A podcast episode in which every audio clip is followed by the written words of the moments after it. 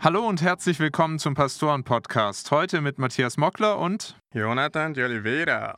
Jonathan hat Anfang Juni seinen Pastorendienst aufgenommen und wir nutzen heute mal die Chance, um ihn noch etwas besser kennenzulernen. Jonathan, dein Weg in den Pastorendienst erscheint ja schon fast vorgezeichnet. Du bist Missionarskind, du hast das Evangelium quasi mit der Muttermilch bekommen und deine Eltern haben dich nach einem großen Erweckungsprediger genannt, haben dich nämlich Jonathan Edwards, das ist dein zweiter Name, hast du gesagt, äh, genannt. Wolltest du eigentlich immer schon Pastor werden? Äh, nee, eigentlich nicht. Ähm, ich hatte bis ich 18 Jahre alt war, 17 oder 18, gar keinen Gedanke in diese Richtung gehabt. Ähm, ich wollte eigentlich, also meine Interessen waren bis zu dem Zeitpunkt so Politik. Äh, ich interessiere mich immer noch für Politik heute. Äh, habe auch überlegt, ob ich in die Politik äh, gehen soll oder auch in Tourismus. Also ich bin ein großer Fan von einfach Reisen, also alles, was mit Reisen zu tun ist. Habe eine Zeit lang auch überlegt, ob ich Pilot sein soll. Ähm, das war nicht nur ein Kindheitstraum, sondern auch irgendwas, das ich ernstlich auch überlegt habe. Ja, von daher, nee, das war nicht immer mein Plan, Pastor zu sein. Und wenn ich das jetzt so höre, dann wäre für dich der perfekte Beruf außer Pastor eben Außenminister gewesen. Du hast verschiedene Nationalitäten, bist in verschiedenen Ländern groß geworden. Für welches Land wärst du denn gerne Außenminister geworden und warum? Also ich muss ehrlich sagen, ähm, auch wenn ich liebe die anderen Länder, in denen ich gewohnt habe, äh, mein Herz schlägt für Brasilien. Es wäre Brasilien gewesen. Brasilianischer Außenminister. Schön, dass es das nicht geworden ist und der Weg scheint fast verbaut. Du bist jetzt hier Pastor. Klasse.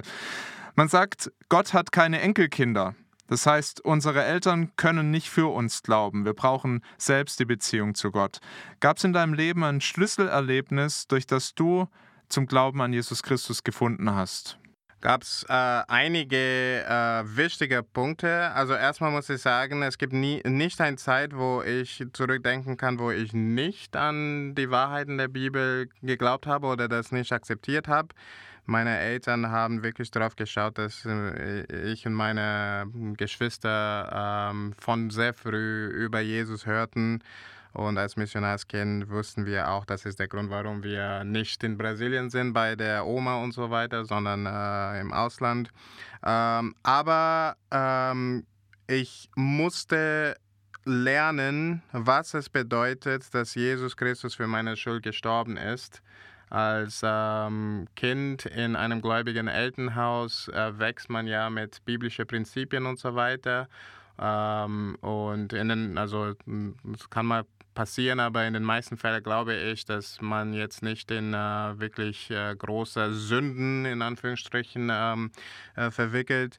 Und ähm, für mich war es wirklich so, dass ich ein moral gutes Leben gelebt habe und so weiter. Habe gedacht, ja, also ich weiß, dass Jesus für mich gestorben ist und so weiter, aber so schlecht bin ich auch nicht. Ähm, ich folge Gott und so, folge die Gebote und so. Und dann, ähm, als ich 17 oder 18 war, hat Gott mir gezeigt, die dunklen Ecken in Tiefen meiner Herzen. Und ähm, ich glaube ich, auf jeden Fall, dass ich schon gläubig war zu dem Punkt. Aber es war in dieser Zeit, wo ich gelernt habe, okay, ich bin von Gottes Gnade so abhängig, weil es gibt so viel Dreck in mir. Äh, erstmal hat das mich in eine Depression geführt, aber dann hat Gott mir gezeigt, genau deswegen brauchst du Jesus. Und da kam die Freude. Und wann kamst du dann auf die Idee, Pastor zu werden oder wie, wie kam es dazu? Also es war um diese Zeit, kurz davor, kurz ich in diese Glaubenskrise kam, habe ich angefangen, mehr und mehr so Gemeindeleben und so weiter ähm, ernst zu nehmen. Und äh, erstens war das auch so ein bisschen so aus einem Druck, okay, ich muss das machen, weil die Bibel sagt, ich muss das machen. Äh, auch dieser Gedanke von so, man muss äh, gut sein und so, religiös sein. Ähm, und das hat äh, dann, äh, ich habe gesehen äh, gleichzeitig, also ich versuche mehr und mehr ernst zu leben als Christ, aber ich sehe, dass ich schaffe das nicht. Und, ähm, und dann kam die Glaubenskrise und so weiter und dann kam die Erkenntnis, dass äh, deswegen ist, ist Jesus für mich gestorben. Und in dieser Zeit also gleichzeitig sozusagen, wurde mir mehr und mehr bewusst, okay, wenn das die Wahrheit ist, ich möchte für nichts anderes leben. Und das ist irgendwas dann gewachsen ist über Zeit. Äh, lange habe ich gezögert, das zu nennen, zu sagen, okay, das ist, was ich machen werde. Ich wollte Bestätigung, ähm, also von Glaubensgeschwistern auch zu sehen, dass es nicht einfach irgendwas ist, das ich machen will, sondern irgendwas ist, wo Gott mich wirklich leitet. Also ich habe sehr lange gezögert, ähm, aber irgendwann so, als ich 22 war, 21, 22, da war der Punkt für mich, wo ich gesagt habe, okay, diesen Weg möchte ich wirklich gehen. Ich erlebe dich als jemand, dem Gott tiefe Einsicht in sein Wort geschenkt hat. Bist für mich ein Vorbild darin, wie du die Bibel studierst und auch lehrst. Welche Menschen hat Gott besonders gebraucht, um dich in dieser Hinsicht wachsen zu lassen? Und was hast du von ihnen gelernt?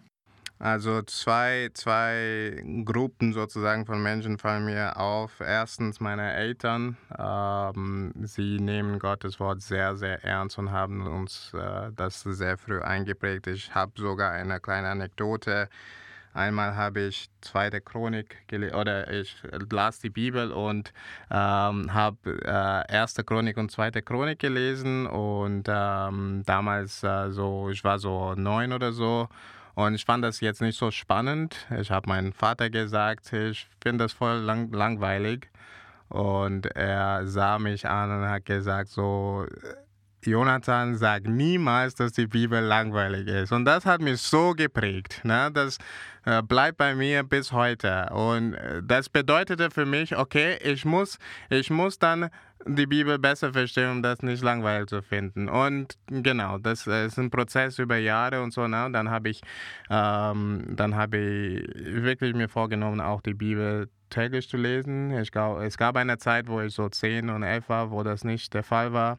Aber seitdem, das war wirklich so ein tägliches Bibellesen. Also das ist so, was mich auf diesem Weg einfach gebracht hat, die Bibel ernst zu nehmen, die Bibel auch schätzen zu lernen. Ähm, und dann, als ich äh, 14 war, äh, sind wir in eine Gemeinde gegangen in London. Ähm, eine sehr kleine Gemeinde. Also in der ganzen Zeit, dass ich da war, ist die Gemeinde nicht über 60 Leute gestiegen aber eine Gemeinde, die auch Gottes Wort sehr klar gepredigt hat. Ähm, und da sind so viele Sachen für mich neu geworden. Also habe ich Dinge neu verstanden. Ähm, und das war wirklich sehr einprägsam für mich. Also der Pastor damals, Ron Hollins, äh, der ist nicht mehr der Pastor, aber äh, das, ich würde sagen, der, der war sehr instrumental in diesem Weg. Jetzt fängst du ja bei uns in der Gemeinde nicht bei Null an, Du bist schon seit etwa sieben Jahren hier. Eine Zeit lang hast du als Bufti sogar hier im Haus gewohnt. Das heißt, du kennst die FEG München Mitte mittlerweile wie deine Westentasche. Was schätzt du denn besonders an unserer Gemeinde? Ähm, seit dem ersten Sonntag würde ich sagen, ähm, die Predigten. Ähm, es, äh, Auslegungspredigt liegt mir sehr am Herzen. Ähm, und äh, hier äh, ist grundsätzlich, wie die Predigten sind, Auslegungspredigt. Ähm, was mich auch sehr begeistert in dieser Gemeinde ist die sichtbare Wirkung Gottes in den Leben von Menschen. Ähm, das, äh, also ich bin hier sieben Jahre und konnte schon sehr, sehr, sehr viel sehen und das äh, erfreut mein Herz einfach zu sehen, wie Menschen, äh, die nicht gläubig sind, gläubig werden. Menschen, die äh, gläubig sind, aber vielleicht aus einem Hintergrund kommen, wo es ein bisschen so mehr Kulturchristentum als, als, als lebendiges Glaube, dann plötzlich Augen aufgehen und sagen, wow, das ist eine krasse Sache, wofür man leben kann und so weiter und auch leben dafür leben wollen junge Männer, die überlegen sich, okay, ich mache keine Karriere, sondern ich gehe in den Pastorendienst. Da haben wir auch einige. Also diese Dinge sind äh, Sachen, die mich wirklich erfreuen und ähm, die in dieser Gemeinde, wo ich wirklich ermutigt bin, dass, es, dass sowas äh, passiert. Es klingt ja fast schon nach einer perfekten Gemeinde.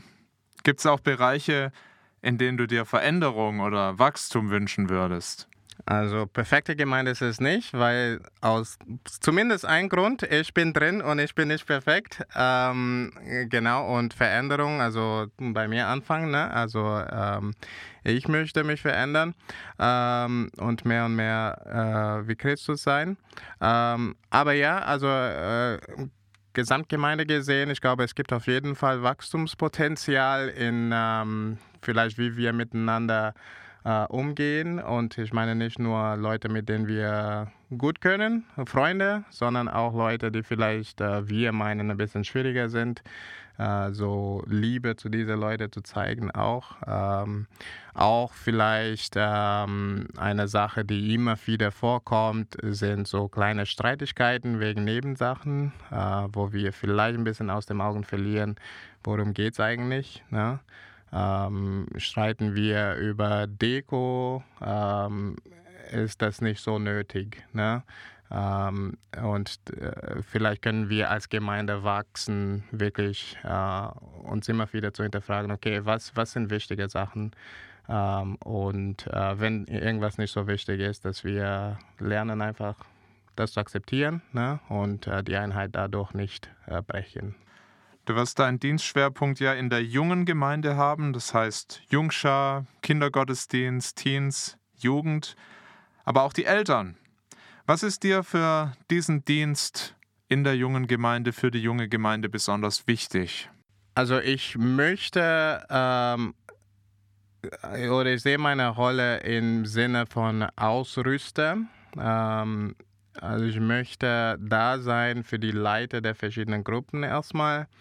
Ähm, also wir haben wunderbare Mitarbeiter, tun einen sehr guten Dienst und ich möchte sie unterstützen in diesem Dienst. Ähm, das, das bezogen auf die verschiedenen Gruppen, die wir haben. Ich äh, möchte auch unsere Familien unterstützen. Nun, ich habe keine Familie, ich habe keine Kinder. Es ist nicht so viel Weisheit, was ich selber geben kann, äh, oder zumindest noch nicht. Aber ich möchte äh, die Eltern sagen, wo sie äh, Hilfe finden. Ne? Ich möchte Ressourcen zur Verfügung stellen. Ich möchte ähm, schauen, dass ähm, sie auch an gute Material kommen. Ähm, und äh, ich sehe meine Rolle darin, die Eltern dadurch zu unterstützen, dass ich diese, auf diese Ressource hinweisen kann, diese Ressource zur Verfügung stellen. Jetzt muss ich noch mal kurz zu was kommen, was du vorher gesagt hast. Du hast gesagt, du hast die Chronikbücher gelesen und hast gesagt, das ist langweilig. Und dein Vater hat gesagt, sag sowas nie. Die Bibel ist nicht langweilig. Die Bibel ist Gottes Wort, ist lebendig, da ist Kraft drin. Ähm, und wahrscheinlich äh, geht es aber manchem Hörer so, dass er mit den Chronikbüchern auch so seine Schwierigkeiten hat, äh, besonders mit den langen Geschlechtsregistern. Was sagst du denn dem? Wie kann er denn Freude finden und nicht mehr gelangweilt sein, wenn er durch die Chroniken liest? Ähm, das ist eine sehr gute Frage und es ist ein Work in Progress. Das ist nicht, als ob ich sage, jeder Teil der Bibel äh, freut mich genauso viel wie andere Teile. Ähm, aber was mir sehr geholfen hat, ist äh, eine äh, also biblische Theologie. Das bedeutet so der rote Faden der Bibel zu erkennen und wie das Ganze, also wie die Einzelteile zu dem Ganzen also wie sie zusammenpassen und, äh, im, und vor allem, wie sie auf Jesus Christus auf irgendwelche Weise hinweisen. Wenn, wenn wir das verstehen, dann auch Teile, wo wir denken, okay, was ist, warum ist das in der Bibel? Was bringt das? Da plötzlich sehen wir, ah, okay, es ist aus diesem Grund wichtig. Und auf einmal haben wir eine neue Tiefe, äh, Tiefe erkannt in der Bibel.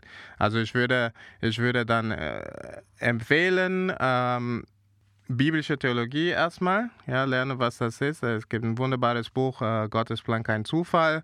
Ähm, das ist ein guter Startpunkt. Und dann ähm, lies, lies die Bibel. Ähm, von 1. Mose bis Offenbarung. Wenn du fertig bist, lies es nochmal. Wenn du fertig bist, lies es nochmal. Äh, und jedes Mal kommt eine neue Erkenntnis. Jedes Mal neue Liebe für die Bibel. Und wenn ich Fragen habe, dann komme ich zu dir, weil du die Bibel wirklich noch viel besser und tiefer kennst als ich. Das merke ich immer mal wieder. Ja, vielen, vielen Dank für diese Einblicke, Jonathan. Und nochmal gottesreichen Segen für deinen Start hier in den Pastorendienst. Ist ja durchaus spannend, auch gerade in diesen Wochen. Du hast viel zu tun. Gottes Segen dazu. Vielen Dank, vielen Dank. Und das war der Pastoren-Podcast. Danke, dass du zugehört hast. Bis bald und Gottes Segen.